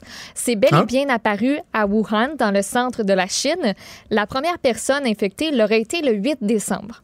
On a lié tout de suite le virus au marché qu'il y a dans la ville on confirmerait cette information-là. Donc, euh, un marché où il y avait produits de la mer, entre autres produits animaliers. Ce marché-là est fermé depuis le 1er janvier. Et on allait en parler de toute façon de ce virus-là aujourd'hui parce qu'il y a une décision qui est très attendue. Ben la décision de l'Organisation mondiale de la santé, l'OMS, qui tient une réunion d'urgence aujourd'hui à Genève sur ce coronavirus. On veut savoir, en fait, la question qu'on se pose, c'est est-ce qu'on doit déclarer une urgence de santé publique internationale. Juste pour vous dire, on ne l'a pas fait souvent. L'OMS a utilisé ce terme-là pour de rares cas d'épidémie. On se rappelle H1N1 en 2009, le Zika en 2016 et finalement la fièvre Ebola. Donc ça, c'est les cas les plus euh, récents et on devrait avoir euh, la décision de l'OMS au courant de la journée. Mais entre toi puis moi, ça s'enligne pour qu'on prenne les précautions qu'il faut. Ouais, c'est ça. On va voir. là, mais moi, ce qui m'inquiète aussi, c'est qu'il y a des autorités, euh, hier, des autorités chinoises qui ont dit, ouais, finalement, la, pro- la propagation pourrait peut-être être plus euh, facile, si on veut, plus Exactement. rapide euh, ce que ce qu'on avait initialement prévu. Bon, on parlait de mutation peut-être aussi du virus, Oui. donc on va suivre ça euh, assurément au cours de la journée. Une autre nouvelle qui a beaucoup, beaucoup fait jaser hier et encore aujourd'hui, c'est cette histoire d'une pauvre propriétaire d'une maison dans le coin de Lanaudière qui, euh, après avoir réussi à faire évincer sa locataire qui avait carrément démoli la maison, Les images, Jonathan. c'est incroyable, on reconnaît même pas la maison originale. Je comprends même pas comment une seule personne est capable de faire un tel saccage. C'est un Incroyable. saccage, là. Arracher Et- des murs, et- des planchers, des trous partout. C'est ça, et je sais qu'on parle de, de, problèmes voyons. Probablement de santé mentale, mais c'est parce qu'à un moment donné, il reste que le dégât, il est là, il est à constaté. Et en plus, c'est que ça a été fait dans, quand même dans un court laps de temps. là. C'est pas en cinq ans, c'est en huit Ouais. mois. Alors, euh, ça soulève toutes sortes de questions, entre autres pour la, faire des, euh, la suite des choses et aussi comment euh, les propriétaires peuvent se prémunir ou en tout cas peuvent euh, agir lorsque des situations comme celle-là se produisent. On va en discuter avec euh, Hans Brouillette, qui est directeur des affaires publiques à la Corpic, la Corporation des propriétaires immobiliers du Québec, que je rejoins en ligne. Monsieur Brouillette, bonjour. Bonjour, M. Trudeau, Mme Boutet. Monsieur Brouillette, est-ce que euh, c'est prati- pratiquement un cas unique qu'on a vu au cours euh, des derniers jours? Parce que je vois euh, des évaluateurs, je pense vous aussi, vous êtes cité dans le journal ce matin, des gens qui disent, ouf, ça, là, aussi intense que ça, on a rarement, sinon jamais vu ça. Ah ben après ça, c'est un feu. Euh, là, si on parle de, de, de dommages à un logement, moi je- j'en ai vu en 14 ans là, des choses terribles, là, des vraiment des, des logements avec des, des sacs de vidange en putréfaction, euh, des, des logements totalement encombrés, des, des portes arrachées, des mais là, là, on s'est euh, on s'est attaqué à la structure même de la maison. Alors ça, euh, ce qui est troublant ici, c'est que c'est pas euh, un excédrage euh, momentané ou euh, la- si, si, si la personne prend de la drogue, euh, commet des, des stupidités. Là, écoutez, là, c'est des, des semaines, des mois de, de, de démolition, euh, disons, orchestrée, réfléchie. Mm. Euh, ça, c'est extrêmement troublant. Extrêmement troublant. Franchement, Bon. les dommages, l'ampleur des dommages là, dépasse ce qu'on, ce qu'on a vu jusqu'à maintenant. Ah oui, c'est incroyable. Et là, une des questions passé, dans les années. euh, ouais. Et une des questions qui se pose assurément, M. Brouillette, pour euh, les gens que vous représentez, pour des, les gens qui sont propriétaires euh, immobiliers, comment on peut se prémunir contre ça? Tu sais, euh, je- c'est quoi, c'est, à- mis à part quoi, la vérification des antécédents d'un locataire? Parce que sinon, euh, il n'y a pas grand-chose qu'on peut faire là, pour se protéger contre ça. Ouais. Ben écoutez, là, là, on a vu les conséquences après et on a vu comment euh, les propriétaires sont démunis. Hein. On n'a pas de protection euh, ni par le système judiciaire euh, criminel, donc la police, l'appareil judiciaire criminel, ni, ni civil. Ça prend énormément de temps. Euh, donc, la prévention est importante. Moi, je vous dirais que les, les, les pires locataires euh, savent flairer où sont les, les, les, les propriétaires un peu plus vulnérables. Euh. Donc, des, des locataires qui se font refuser à gauche, à droite, finissent un jour ou l'autre par se trouver un logement chez euh, un ou une propriétaire euh, imprudent ou, ou plus vulnérable. Euh, ils ont le tour de, de flairer euh, ces, ces, ces victimes. Mais euh, bien sûr, avec une enquête de prélocation approfondie, on peut réduire considérablement le risque. Donc, Comment ça euh, la fonctionne? Corpic, ça? on en fait, nous, euh, écoutez, on en fait des dizaines de milliers par année. Là, ça- pour moins de OK. 50 dollars. Euh, on, on vérifie bien sûr le dossier de crédit, mais c'est c'est insuffisant. Là. Certains n'ont pas de crédit ou, ou un- ont pas de tâche au crédit, mais ont des comportements à problème. On va vérifier, par exemple, le propriétaire actuel et le précédent, parce que le propriétaire actuel peut peut-être vouloir se débarrasser de, la- de la locataire, mais donc les propriétaires euh, précédents. Et on va aussi vérifier euh, que les, les, les noms et les téléphones fournis par euh, le, le ou la candidate locataire euh, sont pas des numéros d'amis euh, qui vont euh, répondre là, Ben oui. euh, de façon complaisante. On veut vérifier vraiment s'il s'agit bien du propriétaire. On va vérifier les dossiers euh, dans, au palais de justice, criminel, civil, régie du logement. On a des équipes dans les, les palais de justice pour faire ces recherches-là qui sont beaucoup plus poussées que celles qu'on pourrait faire sur Internet. Et euh, bien sûr, moi je vous dirais avant toute chose, quand vous avez quelqu'un qui se présente pour louer un logement, de- vous l'avez devant vous, vous exigez une pièce d'identité fiable avec photo. Sinon, vous aurez beau faire une enquête avec les renseignements qui auront été fournis sur le formulaire, Euh, vous savez même pas si vous enquêtez sur la bonne personne. Quand tout ça, toutes ces vérifications sont faites, euh, bien sûr, euh, on vient de réduire considérablement le risque, mais on ne le réduit jamais euh, à zéro. Et dans, dans ce cas-ci, avec une police d'assurance, je pense que la propriétaire aurait eu moins de dommages à son à son qui lui sont qui, qui, qui devra assumer là. Ben, et on va y venir aux, assurances, mais avant, juste sur, euh, sur ces vérifications-là, parce que je dis toujours qu'on parle tout le temps des, droits des locataires, mais on parle rarement des, des obligations des locataires et des droits des propriétaires. Est-ce qu'un un, locataire éventuel a l'obligation, au sens de la loi, de divulguer, toutes les informations qui sont demandées? Est-ce qu'une personne peut facilement omettre de mettre le nom d'un ancien propriétaire parce que, bon, ils savent que cette personne-là n'aura pas nécessairement des bons mots euh, à leur égard ou légalement, ils ont l'obligation de fournir ces renseignements-là? Ben, ce qu'on voit dans le logement, on le voit aussi pour les emplois. Euh, quand les gens ont des choses euh, à cacher, c'est évident qu'elles, ou dont, elles ne sont pas fières, elles vont pas fournir cette information-là. Il y a des gens transparents, mais les, les pires cas, bien sûr, c'est caché. Euh, un propriétaire n'a pas l'obligation de louer à quelqu'un qui n'a pas un, bon dossier financier, qui a des mauvaises références, mais des propriétaires aussi peuvent louer à des gens qui ont des mauvais dossiers financiers et qui ont des, des, références qui euh, laissent croire que le locataire ou démontrent que le locataire dans le passé a eu euh, des, mauvais comportements ou des, des négligences. Mais vous savez, euh, tout dépend du risque qui est prêt à assumer le propriétaire. Vous avez des, propriétaires qui, qui, ont 100 logements, qui sont prêts à prendre des gens à risque, mais euh, c'est un risque calculé. Ils se disent, bon, ben sur le lot, à la fin de l'année, oui, j'aurais eu des pertes, mais somme toute, euh, j'aurais eu tous mes logements loués, donc je, ben. gagne. Euh, vous avez d'autres propriétaires qui disent écoutez, moi, moi, je viens d'acheter une maison, elle est totalement hypothéquée et euh, je peux pas me permettre, mais d'aucune façon qu'une personne ne paie pas, ne serait-ce qu'un mois, ou me laisse le logement en mauvais état. Et là, ben, vous allez rehausser vos critères. Mais vous savez, même avec des critères très élevés, euh, au Québec, on n'a même pas le droit d'exiger un dépôt de garantie. Donc, il n'y a aucune hmm. garantie absolue que le locataire, même si son passé est sans tâche, euh, qu'il ne va pas vous laisser euh, des dommages au logement que vous allez devoir éponger euh, à même vos revenus. Est-ce qu'un propriétaire en cours de bail a le droit d'exiger de de visiter les lieux, tu un droit de regard, de, s'assurer justement que les lieux sont en bon état ou à partir du moment que le bail est signé, ça devient le lieu du, du locataire et que le propriétaire n'y a pas accès? C'est non seulement un droit, mais moi je vous dirais que ça, devrait être une obligation quand on, est propriétaire. Euh, on devrait s'obliger soi-même à faire une visite au moins une fois par mhm. année, et plus dans des cas où on, sent bien qu'il peut y avoir une situation à risque. Par exemple, un locataire qui euh, consomme de la drogue, un locataire qui a des problèmes de santé mentale, un, locataire qui euh, euh, est absent, donc le logement est, laissé vacant pendant des semaines, des mois, même si le loyer est payé. Les propriétaires ont le droit, euh, sur préavis de 24 heures, le locataire est obligé de laisser l'accès au propriétaire pour faire une inspection. Euh, malheureusement, certains, bien évidemment, qui ont des choses à cacher, que ce soit des, des plants de cannabis ou, ou d'autres, ou des dommages au logement, vont essayer d'éviter, reporter, interdire l'accès au logement.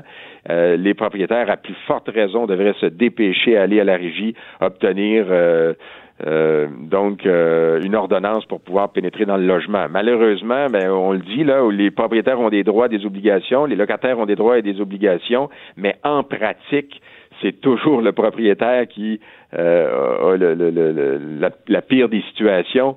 Euh, pour faire euh, valoir ses droits. Donc oui, j'ai le droit d'entrer dans le logement, mais je vais avoir besoin d'un mandat.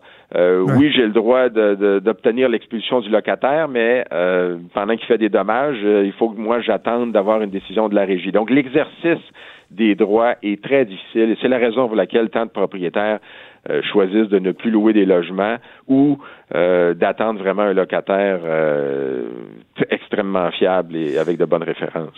Et donc, on le mentionnait tantôt, la question des, polices d'assurance. Est-ce que c'est pas une des plus importantes conclusions qu'on doit tirer de cette mésaventure-là, de cette pauvre propriétaire de, Saint-Calix, que il, faut se protéger aussi soi-même. Il faut, il faut être assuré lorsqu'on loue notre maison et ne pas s'en remettre uniquement à la personne qui, elle, la, la locataire, qui devrait faire assurer la maison. Ben, on voit bien que l'ampleur des dommages, euh, euh, je veux dire, une assurance aurait permis de, de couvrir euh, couvrir euh, l'essentiel des dommages. Donc, oui, les propriétaires devraient être assurés, c'est sûr. Même souvent, en fait, généralement, la banque, quand elle prête, elle exige une telle assurance. L'autre chose qui est, par, contre, je vous dirais qu'il y a une difficulté. Hein, les assureurs sont sont c'est pas facile de se faire indemniser. Hein. Ils vont peut-être, dans bien des cas, chercher à dire ben il s'agit pas de euh, d'un dommage découlant de c'est pas un dommage événementiel, c'est pas arrivé comme un événement, mais graduel. Euh, et donc, ça relève plus de la régie du logement, c'est de, des dommages graduels au logement. Non, non, un instant, là, on parle ici de, de saccage d'un logement. Euh, c'est exactement comme du vandalisme. C'est du vandalisme et euh, les propriétaires devraient être indemnisés. L'autre chose qui est possible de faire, euh, c'est que dès la signature du à la signature du bail, d'exiger du locataire qu'il détienne une police d'assurance et de vérifier que cette police-là, qu'il y a bel et bien un contrat. Euh, advenant des dommages, ben, votre assureur, en tant que propriétaire, pourrait se retourner contre l'assureur du euh, locataire euh, donc, le dossier ou l'indemnisation sera, sera imputée au dossier euh, d'assurance du locataire. Et si le locataire ne peut carrément pas s'assurer, euh, ben écoutez, là, c'est déjà un indice que les, même les assureurs le, le jugent à risque. Alors, il faut, faut être doublement vigilant. On va espérer que bon le meilleur pour la suite des choses pour euh, cette pauvre dame, mais également euh, peut-être que sa situation pourra euh, servir donc à sensibiliser certains propriétaires là, à l'importance de, bien se protéger, de bien se prémunir. Hans Brouillette, directeur des affaires publiques à la Corpic. Merci de nous avoir parlé.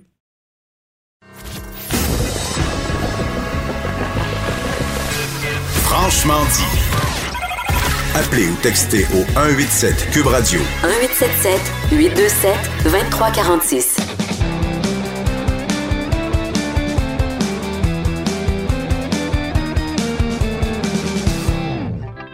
C'est la chronique Disque dur avec Stéphane Plante. Salut Stéphane. Salut Jonathan.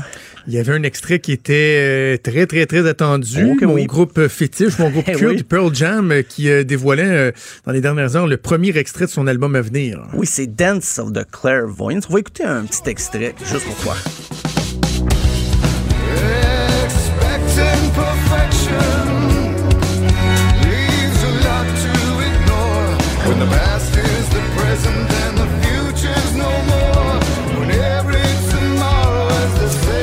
Écoute, euh, je l'ai écouté deux fois ce matin ah euh, au complet, puis je, je, suis loin d'être convaincu. Ah, t'es pas ah conquis encore? Vraiment pas conquis pour l'instant. Je suis pas une connaisseuse de Pearl Jam, mais c'est ça ressemble pas à ce qu'ils font d'habitude. Ben ça, ah, ce petit beat-là, le tout, tout, tout, tout, ouais. tout, c'est pas, ça fait pas très, très Pearl Jam. C'est bon, ça. Ouais, quand, quand le, beat est parti, ben, la, chanson commence avec des percussions. Moi aussi, je trouvais que ça, ça dérogeait un petit peu de, de je du Pearl pas désagréable, moi c'est avoir il, y a une, il va un peu trop propre. Il va une dizaine de chansons euh, qui vont ça brasse un peu plus là. Mais le 27 mars, on va savoir si l'album va sortir euh, Gagaton. Euh, mais, ça, en même temps, Stéphane, je me dis, c'est normal que qu'il évolue. Tu sais quoi, Eddie Vedder doit avoir euh, dans cinquantaine, on oui, approche, en tout cas à tout le moins. C'est normal qu'il évolue. Mais tu sais, en même temps, Pearl Jam, là, c'est le Seattle Sound. Tu sais, c'est du grunge, c'est pas propre. Faut que ça déchire un peu, faut que ça égratigne, puis bon, moi, je peux pas dire que ça vient. Tu sais, je suis quasiment content que quand ils vont venir ici, là, au, euh, mois de mars, le fameux euh, concert controversé au Centre Vidéotron. Seulement Québec. euh, je suis quasiment content que l'album ne sera pas sorti encore parce qu'ils en serviront peut-être pas trop, là. Oui, ils ont, un répertoire quand même qui, leur permet de jouer plusieurs chansons étalées sur plusieurs ben années. Donc, euh, probablement que l'album sera pas la priorité dans le setlist, mais j'imagine qu'il va en avoir quelques-unes quand même pour celle-là je voulais revenir sur euh, le, Parkinson d'Ozzy Osbourne, parce qu'il a annoncé ben ça hier. C'était quand même un gros événement. C'était à l'émission Good Morning America. Il était avec son épouse, euh, Sharon Osbourne, et il a admis qu'il ben, était rendu au stade 2 du Parkinson. C'est là où les tremblements seraient le plus intenses. OK. Euh, mais il a rassuré ses fans. Ben, des fois, il avait de la misère à parler lui-même. C'est Sharon, son épouse, qui parlait à sa place. Et des fois, c'était l'inverse euh, à cause de l'émotion. Il a dit qu'il n'était pas dans un état non plus. C'était pas une condamnation à mort, qui arrêtait pas de tourner, qui arrêtait pas de faire ses spectacles. Euh, mais c'est sûr que ça entraîne des difficultés. Euh, justement, l'année passée, il avait arrêté, il avait ressenti un malaise au cours d'un spectacle, spectacle du jour de l'an, ben, entre 2018 et 2019. Donc, il avait arrêté, il avait reporté sa tournée. Mais euh, en avril, il va subir un traitement spécial en Suisse. puis il l'a dit lui-même, si j'avais pas les moyens, je suis chanceux d'avoir les moyens de me payer ça parce que sinon, je ne pourrais pas passer à travers. Donc, euh, il, il, euh, il a aussi avoué sa culpabilité, parce qu'il dit, j'ai caché ça trop longtemps à mon public, mais là, maintenant, je me sens libéré. Et euh, d'ailleurs, son album sort aussi le 21 février. Fait que C'est ça qui est le pire, c'est que c'est une grosse année qui s'en vient pour lui. Ben oui. Et son état de santé euh, étant ce qu'elle est, euh, ça va être surveillé. Parce qu'il c'est ça, il a 71 ans et ça m'a amené à réfléchir. C'est les papis du rock. Il y a beaucoup de, de, de rockers qui ont dépassé les 70 ans. Euh, en fait, même à disque dur, on avait déjà fait un dossier 70 rockers de plus de 70 ans, mais c'était il y a deux ans. Il y en a quelques-uns qui sont décédés dans l'eau depuis, mais quand même, il y a des, il rockers qui pourraient être le grand-père d'Ed Sheeran ou l'arrière-grand-père de Billie Eilish. C'est euh, des rockers sanctifiés. Euh, on connaît pas leur secret de longévité. Parce que, et là, et là, je parle de groupes qui ont jamais arrêté de jouer, là, qui jouent, qui continuent même d'enregistrer. Euh, et, et on parle pas d'individus non plus qui ont pris soin de leur santé vraiment. Ben non, je pense pas que Mick Jagger, Kate Richard, ils regardent des DVD de Jo- José Lavigueur pour. euh, tu sais, c'est. Ils ont, laissé leur petit kit de près. ben, aujourd'hui, peut-être, euh, ils ont des coachs. Tu sais, quand tu fais de l'argent comme ça, j'imagine tu as une équipe. Pourtant, il doit y avoir des médecins qui, qui les suivent en tournée, tout ça. Mais euh, reste que c'est pas le, le rythme de vie qui, qui, qui te permet de vivre si vieux. Euh, il y a aussi qui profitent souvent des jeunes générations qui les découvrent. Euh, il y a beaucoup de jeunes ou même des moins jeunes qui disent hey, c'est peut-être la dernière fois que je vais les voir en show. Fait qu'ils continuent de remplir leur stade. Parmi eux, ben, il y a ACDC, j'en parlais récemment, mais là, ils ont confirmé qu'elle allait avoir un nouvel album en 2020 et une tournée. Au début, on disait, ah, c'est une tournée australienne, mais là, c'est une tournée mondiale. Les dates, c'est pour bientôt. Et là, il y avait toutes sortes de rumeurs au cours des dernières années pour ACDC parce que le, le chanteur, Brian Johnson, avait dû arrêter. Et même Axel Rose le remplacer Ben pour oui. quelques concerts. Et c'est peut-être ça qui a donné le, le courage de dire, OK, ben, je veux, je veux pas qu'Axel Rose finisse dans- comme euh, à ma place. Mais pourtant, Brian Johnson, il avait eu des problèmes aux oreilles carrément. Puis les médecins lui disaient que s'il continuait à, chan- à chanter en spectacle, ben c'est, il allait devenir sourd. Mais grâce à une technologie quelconque, euh, il peut, il peut chanter puis parer les coups de. Parce qu'on s'entend qu'un show des CDC, c'est très fort. C'est très fort. Sur scène, dans la salle, partout. Euh, les, les Rolling Stones, je pense que c'est le groupe avec la plus grande longévité. Ils repartent en tournée cette année. Le guitariste Ron Wood a dit qu'il y avait un album en préparation. On se rappelle qu'en 2019, Mick Jagger avait une opération. Ça avait changé un petit peu les, plans, mais avec le nombre de suc- succès que les Stones ont enregistré avec les années, ils font des spectacles de plus que deux heures, juste avec des vieilles tunes. Donc, ça doit être dur des fois de trouver la motivation de faire du nouveau matériel. Parce que si tu sors un nouvel album, mettons en 2020, 10-12 chansons, où c'est que tu mets dans ton set? Est-ce que tu vas enlever Satisfaction pour mettre une nouvelle Ouais, chanson ça. que personne connaît? C'est un, un gros défi. Ben, Bruce Springsteen lui fait un peu les deux. Euh, lui aussi il a franchi le cap des 70 ans. Mais il y a le record pour les spectacles les plus longs, du moins dans le rock, là, le pop et rock, 4 heures 4 minutes. Il donne des concerts fleuves comme ça. Wow. à son âge. Euh, et même The Cure avait essayé de battre le, con- le- ce record-là en donnant un concert autour de, de 4 heures, mais se sont rendus compte une fois le show terminé qu'il leur manquait 4 minutes. Mais là, c'était après les rappels, tout ça. Fait que bon, ben, Bruce Springsteen reste... euh, Petite toune. une petite toune, mais c'est ça, avec, euh, je pense, Robert Smith même avait de la misère à retourner sur scène après ça. Euh, Paul McCartney, on en parlait hier, lui, il continue de rocker, il fait de la tournée, il y a des dates, euh, des- c'est sûr que les dates sont plus espacées. Euh, il prend du temps pour retourner chez lui, entre les concerts, puis... Tu sais, c'est tant mieux. Puis Ringo Starr aussi fait des spectacles. Et lui, il va avoir 80 ans cet été. Donc, Ah. euh, mais. Ringo, c'est pas un rythme, par contre, là, aussi serré, des concerts tous les soirs pendant des mois. Non, non, non. Il, prend son temps. Rod Stewart, par contre, euh, lui avait même fait un nouvel album en 2018. Il fait des spectacles. Il est sur Instagram. Mon Dieu, il n'a pas le temps de s'ennuyer. Et il y a des concerts prévus toute l'année en 2020. Il va passer une grande partie de l'hiver à Las Vegas, mais il va se promener ça en Amérique du Nord. Euh, il y a Bob Dylan. C'est pas évident que la voix qui lui reste, euh, mais c'est une légende vivante. Mais, mais même quand Bob Dylan a commencé, on disait, ah, il y, a- il y a une drôle de voix, ce monsieur-là. Il y a des textes intéressants. Il fait du folk, c'est bon, mais sa voix est particulière. Donc, imaginez, euh, à l'âge qu'il est 78, je me trompe pas. Donc, on va plus voir Bob Dylan que l'entendre, mais c'est toujours très couru. Ben, Iggy Pop, un autre, euh, lui, il se produit un peu partout. Il donne des conférences, il fait des shows en Beden. Il y a pas pris trop de poids, mais un peu de ride. Euh, mais récemment, il disait, Iggy Pop, que même avec sa, sa renommée, il avait pas le choix de faire des spectacles parce qu'il avait un petit peu de difficulté à survivre. Il est déménagé de New York à Miami parce que c'était moins cher. Donc, euh, Iggy Pop, il fait ça aussi pour ben, survivre. Il doit quand même bien vivre. Non, c'est ça. Il n'y a pas de la misère à, à joindre Oh, les deux bouts. non, à c'est moins ça. qu'on soit pas au courant de quelque chose. Mais il n'y a, tu sais, il y a pas les revenus, mettons, de, de- des Stones ou euh, Non, de Paul ça. McCartney, mais il se débrouille. Il y a Neil Young, encore une fois, il rock tout le temps. Et puis, lui, ce qui avait donné un souffle, c'est dans les années 90, au début, des groupes comme justement Pearl Jam se sont mis à, à dire tout haut, ah ben Neil Young, c'est une influence, Kurt Cobain en Ben avait oui. parlé aussi. Donc, ça lui avait donné un souffle qui s'est jamais éteint depuis 1991-12. Euh, Alice Cooper fait des spectacles. Je pense que lui il se préserve avec le maquillage, j'imagine. Il y a Elton John. Euh, lui, c'est sa dernière tournée. Farewell Tour. Mais Dit-il. Dit-il. Mais c'est quand même jusqu'à 2021.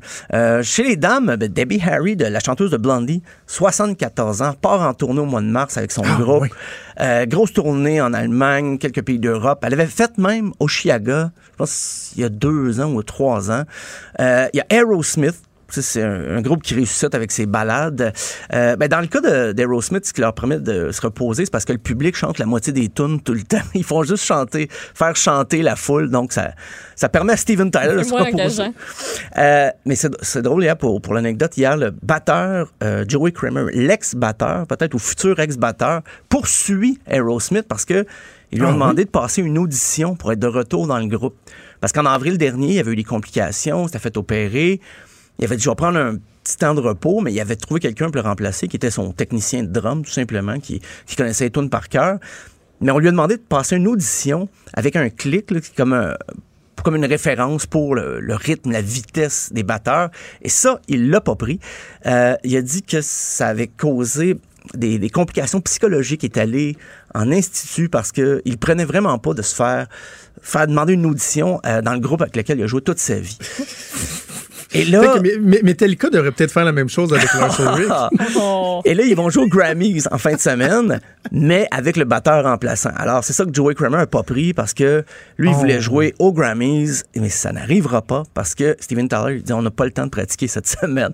Et l'autre batteur, ben, il, il est, il est au rythme. Donc, c'est à, à surveiller. Ah, mais ils plate. jouent encore, eux autres. Ils sont à Vegas aussi. Ils font des, des- des gros shows en résidence. Euh, Il y a Carlos Santana. Il fait encore des, des shows. Et lui, ça n'avait pas été annulé, il aurait joué au Woodstock 50 en 2019 et il a joué à la première édition de, de- de Woodstock en 1969. Donc, euh, un guitariste qui continue de faire des shows. Au Québec aussi, on en a quelques-uns. Le- Ben, Lucien Franqueur, qui euh, a la phrase qui résume le mieux sa philosophie par rapport à ça. Il a dit « J'aime mieux mourir gros sur un stage que dans un lit d'hôpital. Ben, coudon. » Ben, c'est pour ça qu'il continue de faire des shows. Il y a Michel Pagliaro. Philosophie, hein? Michel Pagliaro qui a eu 71 ans en novembre. Euh, Lui, aurait- lui a déclaré quoi? Je fais encore des je choses. fais encore des shows. Lui qui n'a pas eu de nouveau euh, depuis 1992, et c'est pas une blague, depuis 92, Pagliaro Non, dit. Mais c'est parce que moi, j'ai une couple de fois qu'on l'a vu en, euh, à la TV, là. Ouais, ouais. Pas, pas l'air, là. C'était pas. euh, Pas l'air tout là. C'est un peu Mais, mais pour vrai, là, depuis 92, il dit qu'il y a un album qui s'en vient. Il dit qu'il Ah prépare des chansons, qu'il y a plein de chansons en chantier, qu'il y a plein de tracks d'enregistrés, de, de guitares de fête. Mais c'est pas sorti depuis tout ce temps-là. Ah. C'est même devenu un peu une blague. Les, les journalistes souvent l'abordent là- là-dessus, puis ils veulent plus en parler. Ça prend plus je- de temps, dans le fond. ben c'est ça, j'allais dire, c'était surveiller, mais. Surveillez pas ça. ça moi, je pense que ça arrivera pas, là, mais bon. Est-ce que le titre sera le, le spa- l'incident spaghetti? L'incident, pas... Oh! En hommage à Guns N' Roses, Ouais, ouais, qui ouais. avait mis euh, combien d'années à sortir Ben, cet en fait, c'est Chinese, album-là? Chinese Democracy qui était... Ah, c'est Chinese Democracy. Je pensais que c'était Spaghetti Incident. Ouais, ben ça, c'était des, des reprises euh, punk qu'il avait fait au début Ah, des années ok, 90. ok, ouais, Chinese je pense que ça avait pris Democracy, ok, ouais, ouais. 14 ans que l'album sorte. Et ça a passé dans le beurre parce que c'est pas un album marquant. Mais oui, il avait passé 14 ans Axel Ça Rose à dire ça. va être notre meilleur album. C'est- C'est l'album qui va nous ramener Checkez sur, bien euh, ça. Checkez bien ça. ce n'est pas arrivé. euh, ben sinon, il y a euh, le, le tout dernier, Robert Charlebois, qui a 75 ans, mais il a fêté l'année dernière ses 75 ans. Il fait encore beaucoup de spectacles, il y a des supplémentaires. Euh, il a passé à travers tous les courants de musique, les courants pop, rock, folk un peu du Québec. Donc, il a pas l'air prêt de s'arrêter, Robert Charlebois. Donc, mon collègue ici à Disque Dur est allé le voir puis il a dit tu sens pas que, que 75 ans, il est en pleine forme, euh, pleine possession de ses moyens. Euh, en terminant, une petite liste en rafale peut-être. Ceux qui ont 80 ans, Little Richard, Jerry Lee Lewis, Wenda Jackson et Tina Turner. 80 les spectacles ils sont, sont pas proches là, j'avoue que sont pas euh, c'est pas des tournées de 30 spectacles en 30 soirs, mais quand même, c'est on souligne le, Écoute, le- le- si, eux autres, si eux autres, ils ont- du fun, puis qu'il y a des gens qui ont envie Ben, d'aller les voir, exactement. ouais, note pinote, qui sommes-nous pour, Ben, voilà. euh, pour juger? Hey Stéphane, un gros merci, on se reparle demain sans faute. À demain. Franchement dit. Jonathan Trudeau. Et Maude Boutet. Appelez ou textez au 187 Cube Radio 1877 827 2346. Cube Radio. Cube Radio. Et on accueille notre chroniqueuse, Maude Boutet. Bonjour Maude, ça va bien? Bienvenue à l'émission. Merci. J'ai- J'aime vraiment, c'est le fun parce que toi, tu as décidé que pour ta chronique d'aujourd'hui, tu voulais que les gens se grattent, que les gens prennent leur douche au purel. Tu voulais, Ouais. euh, tu veux créer un malaise finalement. Oui, aujourd'hui, tout le monde, on parle de bactéries et de Ah, germes. ça me pique déjà. Aujourd'hui, on va tout faire beurre, quash, tous ensemble. Euh, c'est aussi la chronique où vous allez devenir un petit peu germophobe, peut-être. Ça durera pas longtemps, là. Mais euh, pourquoi, hein? Pourquoi? J'ai décidé de parler de bactéries Ouais. et de germes. Pourquoi? Ben, il y a une raison. Écoute, euh, saviez-vous qu'Alexandre Dubé, qui travaille ici, euh, lui, Oui. les microbes, là, puis les il aime vraiment pas ça, là.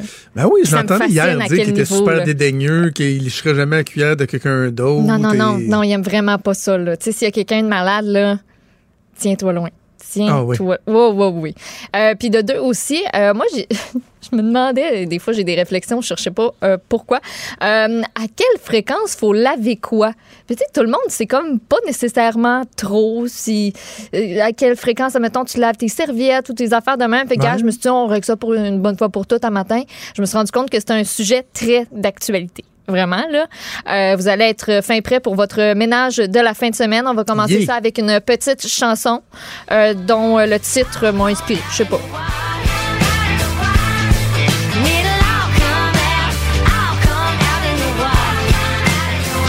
Ça va au lavage. C'est quoi cette chanson-là?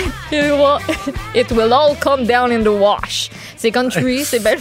Elle Oui, tu le long dans plaisir son- avec du country. Je voulais pas mettre laver, laver, ça me. Ça me je sais pas, Ouais, je la trouvais trop évidente.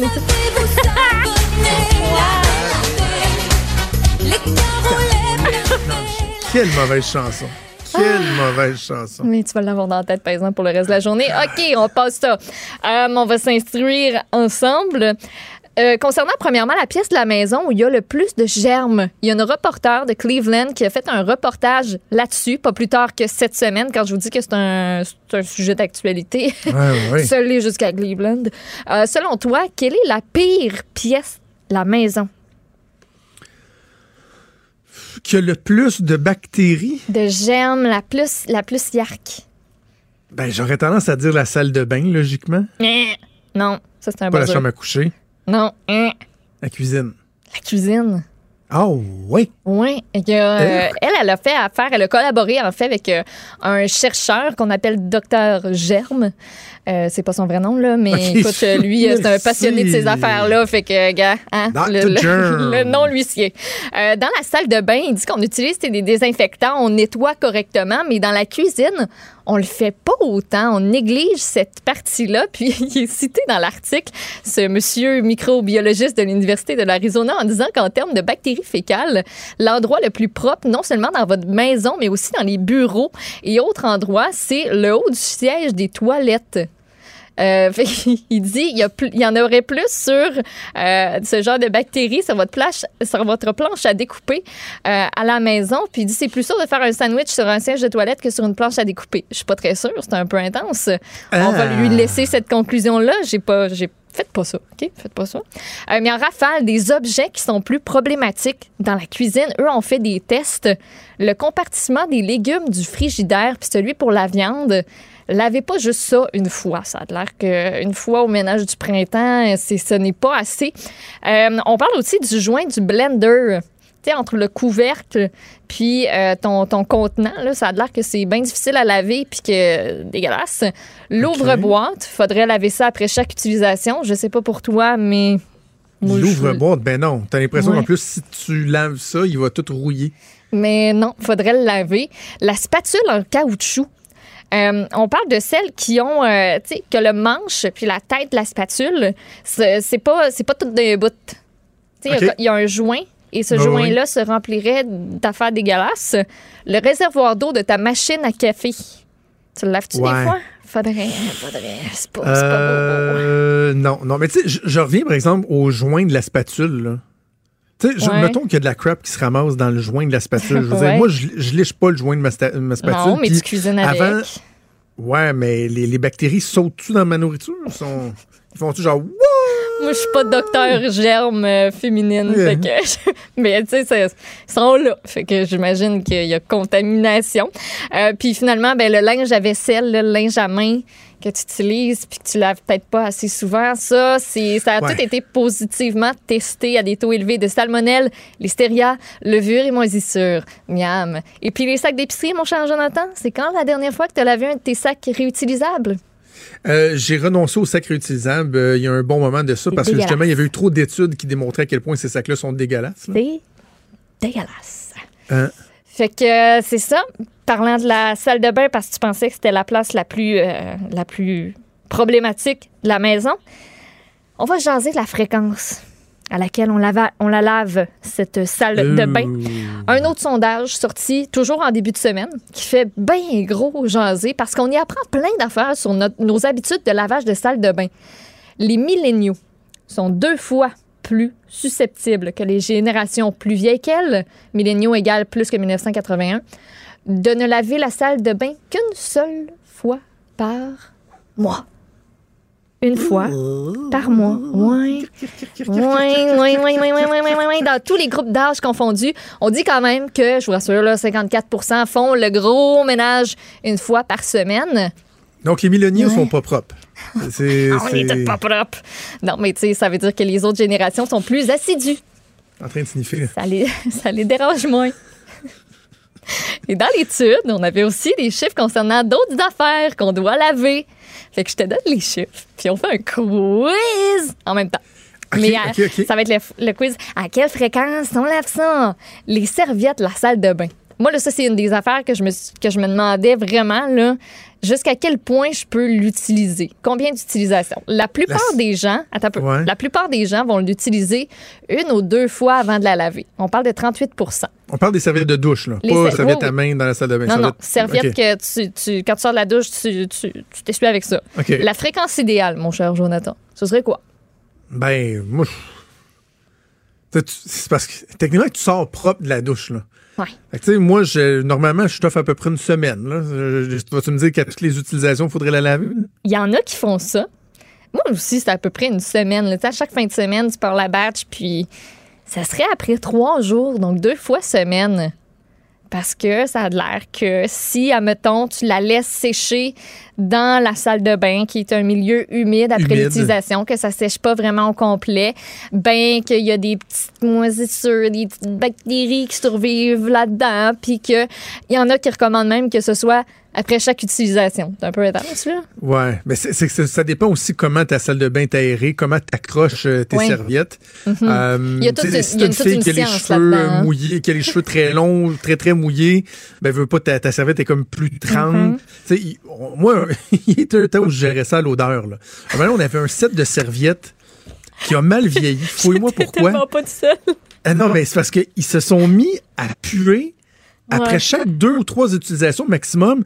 Y a-tu quelque chose de plus frustrant dans la vie que de sortir de la douche, Tu de t'essuyer ta serviette, et là, tu te rends compte que tes bras, mettons, puent. Ils Ouais. puent la vieille serviette. Ouais. Moi, je retournais dans la douche, là. En, en maudit, mais je retournais dans la douche pareil. tu veux pas traîner cette odeur-là. Non, non, ben non. Mais tu sais, normalement, tu c'est pas supposé d'arriver après deux utilisations. Là. On t'a sacré ça dans les vidanges, ces serviettes-là. Je pense qu'il y avait, il y avait pris un mauvais pli. Je pense que oui. Puis c'est aussi, là, je sais pas pour toi, mais moi, je lave ça à l'eau froide, pas mal tout. Là. Mais les serviettes en particulier, l'eau chaude, ce serait pas mauvais. Oui, il non, en fait, c'est essentiel. Oui, c'est ça. Ouais, fait que la planète va attendre pour euh, le lavage des serviettes. Euh, le tapis de bain, lui, une fois semaine, parce que ah, tu mets tes petits pieds crottés dessus. Ben non. Ben là, ils disent ça, eux autres. Ils- Ça aussi, tu gères ça l'odeur. Voyons donc. L'odeur, une fois par mois. Si ça pue, euh, oui. Bon, on Non, mais tu mets juste tes pieds là-dessus. Voyons, tu te roules pas dans ton tapis de bain, là. Juste tes pieds mouillés que tu viens de laver, qui viennent de baigner dans le savon de, de, de shampoing puis de savon corporel qui. Ben, On du pile avant de rentrer dessus aussi, là, OK? On va y aller de même. OK, on change Ouais. de pièce. On change de Sauf qu'il n'y a pas la, la- la loi, c'est quoi? C'est la loi du 5 secondes, là? Tu sais, si tu restes moins de 5 secondes, Ah ouais, c'est comme hein? quand tu échappes de la nourriture par terre, Ouais, ils disent, ben oui. c'est en contact moins Uh-huh. de 3 secondes. Ouais. Tu peux considérer qu'elle n'est pas trop. euh, fait que, mes pieds, il faut juste faire toc, toc sur le, plan, sur le tapis, puis je rentre dans la douche, là. Je danse pas sur mon tapis de douche avant d'embarquer dans la Non, douche. tu te frottes pas les pieds comme ça euh, pendant cinq minutes. Non. Parfait, parfait. Ça, c'est réglé. On change de pièce, on va aller dans la chambre à coucher. Euh, les draps. Oh, Les bonne draps. question. Le cinquième des hommes admettent ne laver leurs draps qu'une seule fois par mois. Les boomers sont plus assidus à la tâche. On parle de 52% des gens de cette génération-là qui changent leurs draps une fois par semaine. Les milléniaux, on parle de 36 Fait que, au combien de temps? OK, mais regarde, moi, je te dirais que si vous le changez une fois par mois, c'est un peu dégueulasse. Encore là, il y en a qui vont le gérer à l'odeur, j'imagine. mais en même temps, une fois par semaine, à- plus qu'une fois par semaine, c'est un peu freak. Ouais, une fois par non. semaine, selon moi, c'est correct, mais quelqu'un qui lave aux deux jours, là, tu sais, si bol, prends ta douche avant de te coucher au pire. T'es right on. Une, fois semaine. Ouais, Ouais, ouais. Une fois Ok. semaine. Moi, je, je pousse ça à deux semaines, puis des fois, j'oublie. Peut-être que tu t'en rends plus compte, puis tu, tu, tu les changes pas.